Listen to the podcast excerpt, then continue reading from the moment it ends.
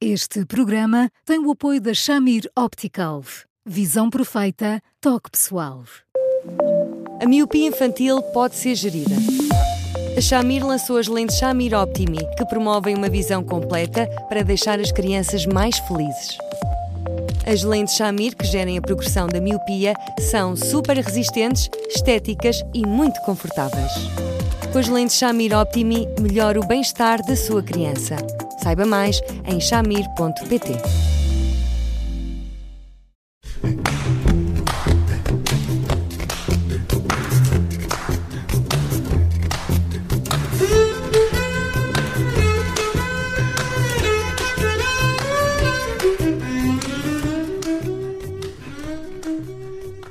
Boa tarde, bem-vindos à última edição do programa Porque Se Não É Resposta desta semana, com o psicólogo Eduardo Sá. Eu sou Bruno Vieira Amaral. Hoje vamos falar uh, de tecnologia, isto também aproveitando o facto de uh, muitas crianças, muitos jovens, terem uh, provavelmente recebido no, no sapatinho muita tecnologia, consolas, telemóveis, tablets, iPads, todas essas coisas e há uma questão uh, que preocupa também, claro, os pais, é o contacto com o, o digital para crianças até aos dois anos, uh, atualmente é de cerca de 50 minutos diários, entre os 2 e os 8 de 2 horas e 45 minutos e vai aumentando. Estima-se que uh, seja um total por ano de 1.700 horas para um aluno do ensino básico e 2.650 horas para um estudante do secundário. Boa tarde, Eduardo. Isto são números uh, preocupantes. Olá, Bruno. São, são assustadores, eu acho. São tão assustadores que hum, se observam duas realidades que eu acho que nos deviam dar que pensar. A primeira tem a ver com eh, as pessoas que trabalham na tecnologia, que trabalham no digital, propriamente dito, e que têm filhos, entretanto, e são, aliás, pessoas muito destacadas uh, de algumas empresas absolutamente líderes de mercado a nível digital, que são uh, muito imperativos na forma como não deixam os filhos uh, ter um contacto tão assíduo assim com a tecnologia. Têm noção que lhes faz mal. Ou aquilo que já começa a passar-se em alguns países, em que há regulamentação rígida para o acesso uh, ilimitado dos adolescentes, nomeadamente aos videojogos, uh, começando cada vez mais nesses, nesses países a ser definido tudo isso como uma outra categoria de perigo da qual os adolescentes têm que ser protegidos. Portanto, eu compreendo que, que, que ninguém. Eu, eu não quero, de modo algum, diabolizar a tecnologia. Uhum. Uh, eu sou do tempo uh, em que havia cruzadas contra os brinquedos agressivos, porque isso supostamente tornaria as crianças agressivas, depois cruzadas contra os, contra os, os desenhos animados ditos violentos, porque isso as tornaria violentas. E eu fui sempre chamando a atenção para os pais da importância que eles têm nesta equação, porque eles não são vítimas, eles são parte de tudo isto que se vai gerando. Eu compreendo que a tecnologia, para além de todas as qualidades que tem, que tem, sem dúvida nenhuma, eh, em muitos momentos, veja-se na pandemia, faz com que os nossos filhos fiquem mais quietos, mais sossegados, mais calados. Uhum. Isso às vezes dá um jeitão. É, a tecnologia é muito usada como uh, babysitter. Ah, então não é. Muito, muito, muito. Bom, e é muito, e até nas escolas, que é uma coisa que eu tenho muita dificuldade em perceber, porque há, há escolas que incentivam o uso da tecnologia durante os recreios como se fosse muito mais importante. Eles estarem debruçados sobre um telemóvel propriamente a correr, a jogar, a fazer, ou a conversar. Seja. E, portanto, de facto, nós a determinada altura temos que parar e ponderar os ganhos, mas também os custos que isto tem. Tem ganhos. Eh, os nossos filhos, quando estão com o videojogo, bom, uh, têm uma, uma, capacidade uh, de análise lógica absolutamente fora de lugar. O problema uhum. é que, quando estão muito tempo, muito tempo, muito tempo, muito tempo, cada vez mais a tendência vai, veja bem, no sentido de dizer até aos seis anos não os deixe tocar na tecnologia a esse nível. A verdade é que nós temos que criar aqui balizas para que isto não fique fora de controle, porque isto foi ficando fora de controle, uh, leva-nos ao outro extremo, que são as pessoas a dizer assim, cuidado, porque o melhor que conseguimos tanta tecnologia é que eles tenham mais dificuldade no acesso à palavra, sejam menos atentos, mais impulsivos, menos inteligentes. Hum. Eduardo, há um problema que é este das horas uh, do consumo total deste tipo de, de, de produtos, eh, de, de videojogos ou, ou, de mesmo outros conteúdos, vídeos uh, também, canais de, de, YouTube, mas há aqui uma, uma, uma, questão que não passa só pelo número de horas, que é preocupante por si só, que as crianças passam com a tecnologia, é também o tipo de conteúdos que elas consomem. E que muitas vezes são conteúdos Uh, que, que não exigem grande coisa da parte delas, porque se nós pensarmos em todas as possibilidades da tecnologia, podemos imaginar facilmente uma série de coisas que elas podiam, uh, as crianças podiam fazer com esta tecnologia que não fazem. Uh, optam pelo, muitas vezes pelo mais fácil, se não forem su supervisionadas, que é aquele consumo de vídeos atrás de vídeos, e isso é que se calhar é o problema maior. Bruno, sim, mas veja, não é muito diferente daquilo que se passa, por exemplo, connosco nas redes sociais, quando as pessoas estão a saltar de vídeo em vídeo no Instagram, para não irmos mais longe, são capazes de passar assim horas.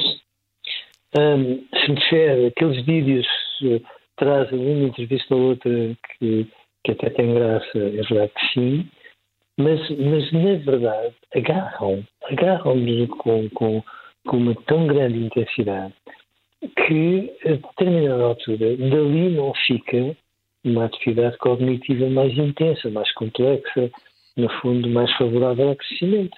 Não. E, e, e com este pormenor é que, mesmo quando se fala de YouTube, ainda bem que trouxe a discussão, oh, há muitos conteúdos a que as crianças pequeninas têm acesso que são completamente, mas completamente ao lado daquilo que deviam ser para a sua formação. Há muitos videojogos que muitas crianças, um bocadinho maiores, acabam por jogar, que são vários escalões acima daquilo que devia ser e que, portanto, são de um nível de violência tal que nos altera objetivamente o comportamento. Uhum. Mas aí a responsabilidade é dos pais?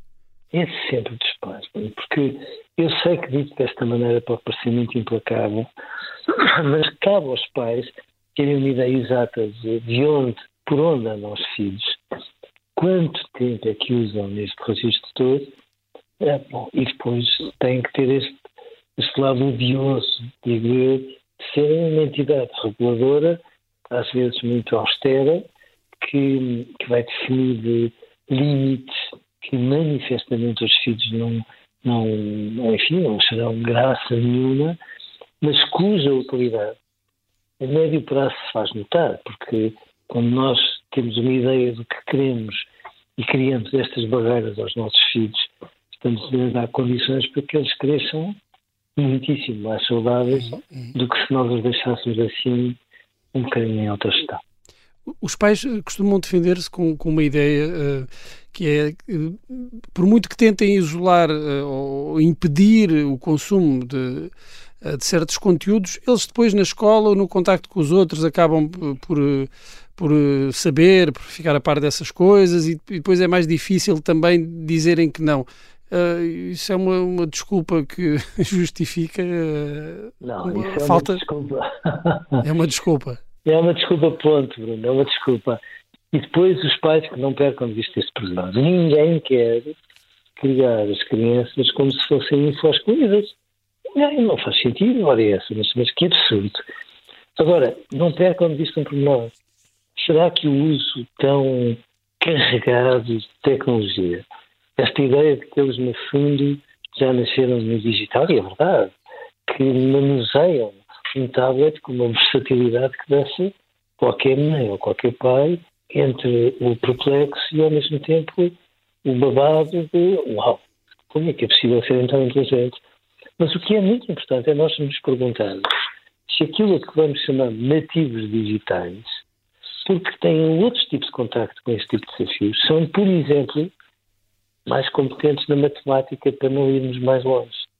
E, e, e se chegarmos à conclusão que não são, e talvez não sejam, então de repente estamos a ter vários alarmes que nos permitem dizer, calma, que apesar de todas as virtudes que muitas destas coisas trazem aos nossos filhos, veja-se, por exemplo, que as escolas estão a querer abandonar o papel em favor do digital, a determinada altura, talvez nós estejamos a fazer uma estimativa tão, tão ponderada, tão certa assim, que, eh, que leva a criar as condições para que eles cresçam melhor. Nós estamos a dar-lhes um, muitos episódios que se podem tornar perigosos e alguns destes jogos, alguns destes vídeos são uma espécie de droga legal para crianças e se nós os pusermos assim, com aspas, para sermos unicamente chocantes, mas para chamarmos a atenção com isso, bom, talvez de repente tudo fique mais claro. Eduardo, temos um, um, lado que é este, mais ou menos estamos a falar, que é o da, da aquisição de conhecimentos e de saber ou imaginar quais serão os efeitos no desenvolvimento cognitivo das crianças, que ainda não podemos ter eh, muitas certezas eh, sobre qual será esse impacto, e depois há um outro impacto que tem que ver com uh, as relações com os outros, as relações sociais, as redes sociais.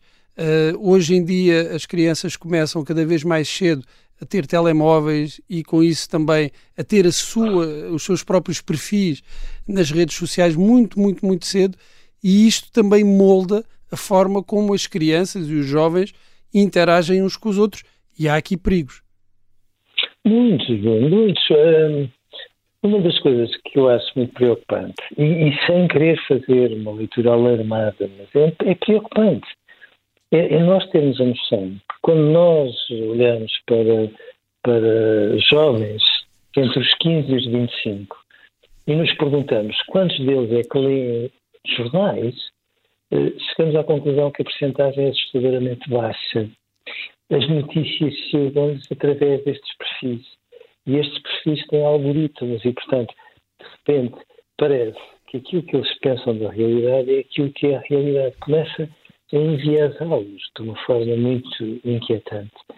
E, portanto, eu, eu, eu acho que os pais, na ânsia de serem fixos, criam, são eles que criam os perfis para os filhos muito antes da idade recomendada ou da idade legal, digamos assim, que deveria acontecer.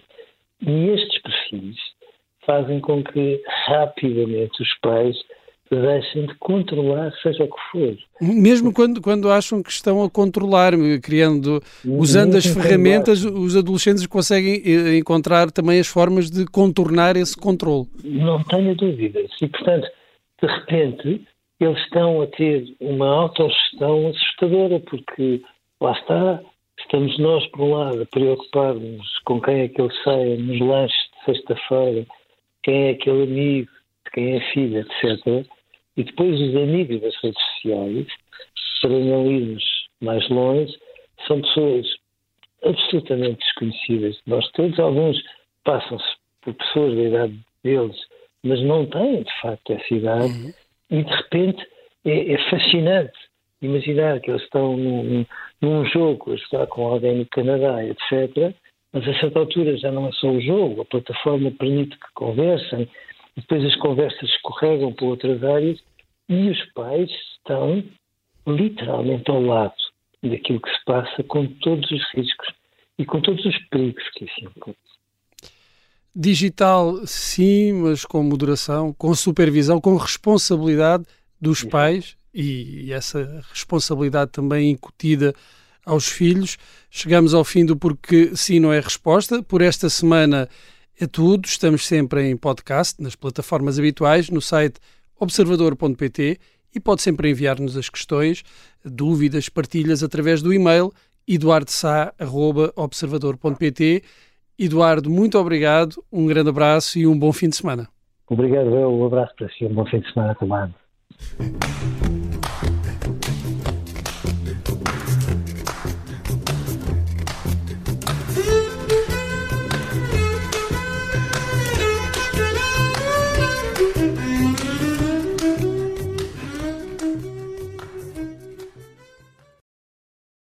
Este programa tem o apoio da Shamir Optical. Visão perfeita, toque pessoal.